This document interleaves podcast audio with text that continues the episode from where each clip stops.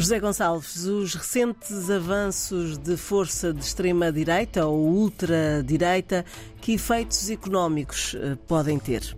Antes de responder à pergunta, vamos só considerar que essas forças são, são classificadas como extrema-direita em virtude de determinadas semelhanças com força de extrema-direita do passado histórico e, historicamente, eh, continua a aplicar-se-lhe essa classificação. Não é que esteja errado, mas é que de facto há algumas diferenças entre elas. Umas são de caráter geográfico ou geoeconómico e outras eh, são em função do discurso dos seus líderes. Assim, nós temos expressões como o populismo de direita, ultradireita, ultraliberalismo e na Argentina até mesmo anarcocapitalismo. Bom, na Argentina, anarcocapitalismo é uma expressão que existe em outros países, só que na Argentina é o posicionamento do presidente eleito. Portanto, é uma expressão que vai até ganhar alguma repercussão. É, é um facto que depois há a questão das prioridades, eh, quer se esteja a norte ou a sul. A norte tem-se notado que a mobilização dessas forças de extrema-direita ela está baseada na luta contra a imigração, a luta contra o estrangeiro e dá lugar depois a um soberanismo económico e, e, político que, no caso europeu, leva mesmo à procura de distanciamento da União Europeia. Na Holanda, por exemplo, está-se a falar muito no, no Nexit, que seria uma versão holandesa do Brexit.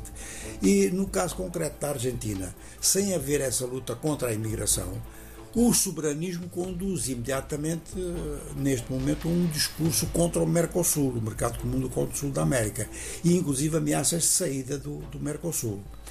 Aqui há um segundo aspecto, é que essas forças não estão sozinhas no poder e precisam de apoio, por exemplo, de uma parte da direita tradicional, que no caso argentino conseguiram durante as eleições, no caso da Holanda vamos ver se conseguem. O facto é que essa direita tradicional, no caso da Europa, uma parte dela é contra o afastamento da União Europeia, de maneira que isto pode obrigar, se realmente a extrema-direita vier a participar do poder, a ter que fazer várias concessões na matéria. Nós estamos a ver o caso da Hungria, que tem um governo de extrema-direita, mas que não sai da, da União Europeia, tem, tem vantagens nisso e há setores da economia que empurram para aí. Ora, esses setores da economia estão preocupados com isso na Argentina. Se a Argentina sai do Mercosul, por exemplo, a indústria automobilística argentina pode, neste momento, exportar para o Brasil sem direitos alfandegários. É competitiva no mercado brasileiro. Se aplicar direitos alfandegários, se aplicar impostos e taxas, naturalmente deixa de ser competitiva.